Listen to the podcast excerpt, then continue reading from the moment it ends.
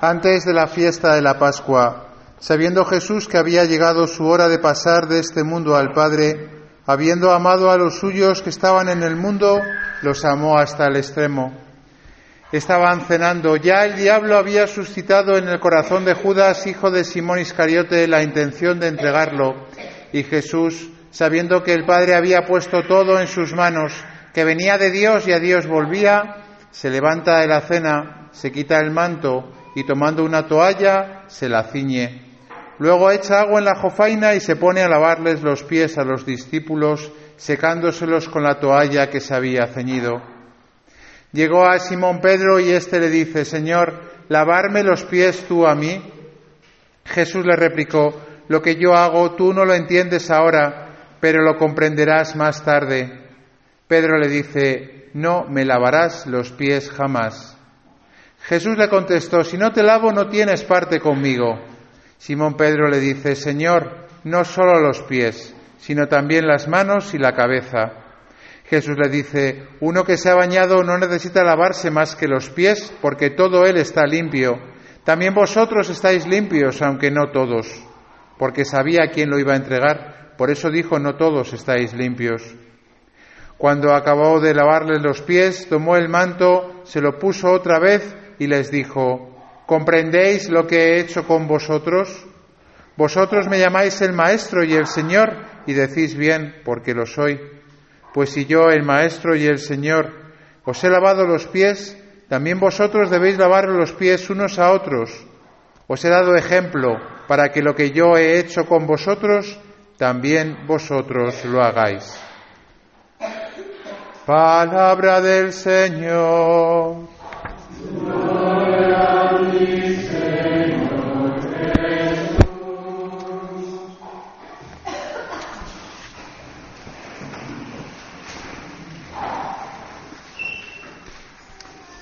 Queridos hermanos, estamos celebrando la misa de la Cena del Señor. Estamos intentando entender, comprender. Cuando Jesús le pregunta, ¿comprendéis lo que he hecho con vosotros? La respuesta es, no, no te comprendemos, Señor. Eres mucho más grande que nuestros deseos, que nuestros pensamientos, que lo que nosotros somos capaces de, de comprender. Tres grandes misterios. El primer misterio, el más grande, es el misterio de la Santísima Eucaristía. Como decíase la Asamblea, enamorarnos del Señor en la Eucaristía. Enamorarnos de este deseo que Él ha tenido de quedarse, quedar con, quererse quedar con nosotros. Yo tengo especial devoción a esta noche, ¿no? En la que Dios mediante eh, estaremos velando al Señor toda la noche como ese gran deseo de toda la Iglesia de en esta noche santa acompañar a Jesús, ¿no? Qué hermoso es que lo más, eh, lo más, el deseo más profundo de nuestro corazón sea estar con Él. Podamos o no podamos, a lo mejor alguno de vosotros no podéis, pero el deseo todos lo tenemos.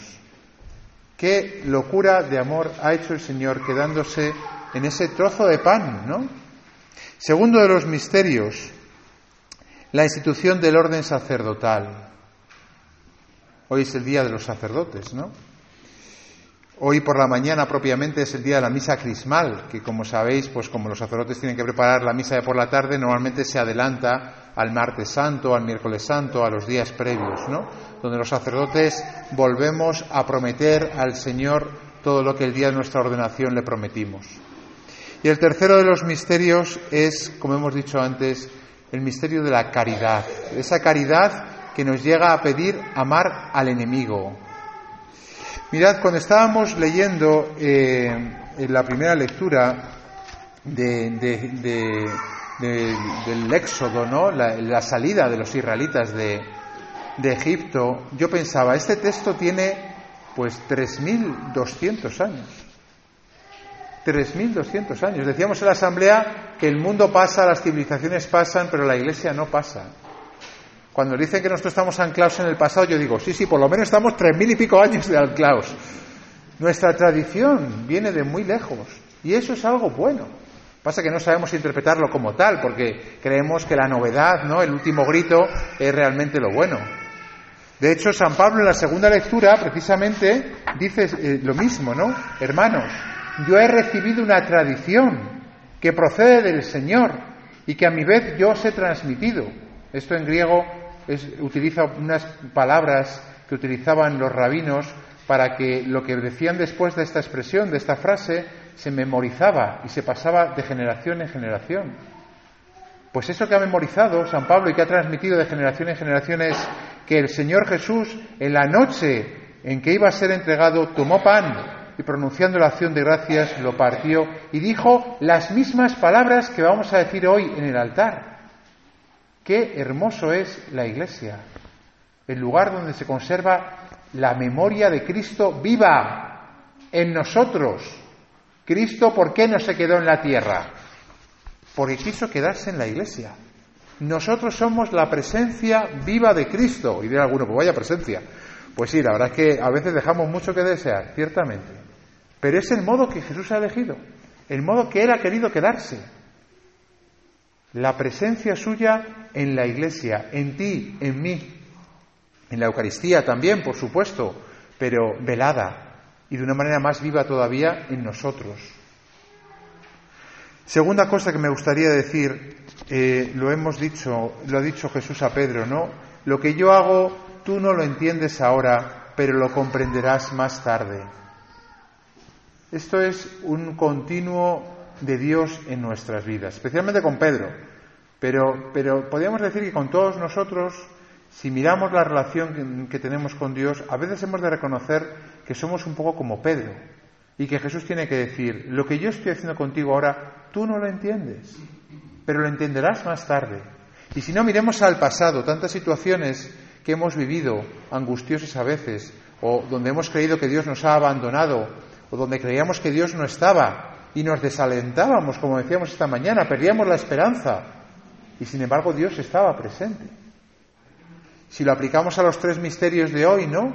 Eh, la Eucaristía, el sacerdocio y la caridad, hay que reconocer que uno no entiende, no entiende ninguna de las tres cosas. Señor, ¿cómo te has podido quedar en algo tan, tan, no sé, tan prosaico como el pan? Además que los sacerdotes pues pueden pues tratarlo de cualquier manera, ¿no? Incluso nosotros también, incluso pues, pues comulgar de mala manera, ¿no? Pero ha querido quedarse.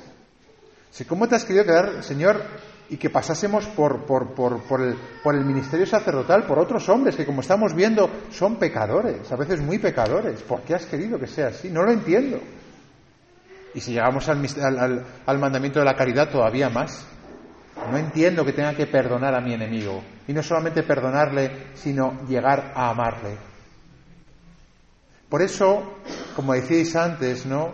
Las cosas que el mundo no entiende y que nosotros tampoco entendemos, es el testimonio mayor que podemos dar. Decir, yo delante de un trozo de pan cojo fuerza. Yo comulgando un trozo de pan, aparentemente un trozo de pan, tomo fuerzas todos los días. Yo perdonando y rezando por el que me odia, estoy en paz. Yo pasando por las, por las manos de un sacerdote que me, pone las manos y me, y me, da el perdón, me reconcilio con Dios. Cuando uno experimenta, ¿no? Cómo Dios ha querido hacer las cosas entonces puede decir, ahora te entiendo, Señor. Y ahora me, me, incluyo en esta tradición, ¿no? Trimilenaria, en la cual yo soy pues un pequeño eslabón, pero puedo decir, yo también entiendo ahora, Señor, yo también soy parte, yo también quiero transmitir esto. No me largo más, vamos a tener ahora el signo del lavatorio de los pies. No es un signo más que haya que hacer porque toca cuando Jesucristo esté lavando los pies y besándolos. El año pasado me pasó que estaba yo eh, pues presidiendo la celebración también y, empecé con el primero y como estás ahí muy concentrado, pues, pues todo bien, ¿no? O sea, jarra, agua, pie secado, beso y siguiente, ¿no? Y es como esto doce veces y ya se acaba, ¿no? Y en el segundo se me olvidó besarle el pie. Y entonces el monaguillo me dijo, Padre, no se olvide de besarle. No te olvides de besarle al hermano. No te olvides de besar los pies del que Dios te ha puesto ahí, que pueden ser muy malolientos, ciertamente, pero que el Señor quiere que lo hagamos nosotros. No lo entendemos ahora, pero lo entenderemos más adelante. Que cuando estemos viendo ese gesto de Jesús, estemos diciendo dentro de nuestro corazón la caridad, la caridad, el amor, como decíamos esta mañana, el amor que me saca de mis obsesiones diabólicas en las cuales el enemigo me encierra, que me saca de mí mismo y que me hace ponerme a disposición de los demás y hacer ese pequeño bien, a veces un gran bien que el Señor ha puesto en mi cargo y que si yo no lo hago se deja de hacer. Y el amor a Jesucristo, especialmente en la Eucaristía. Estamos ya deseando que el Señor se quede en ese sagrario y le podamos eh, derramar todo el pobre, ciertamente pobre, pero los grandes deseos de amor de nuestro corazón. Que así sea.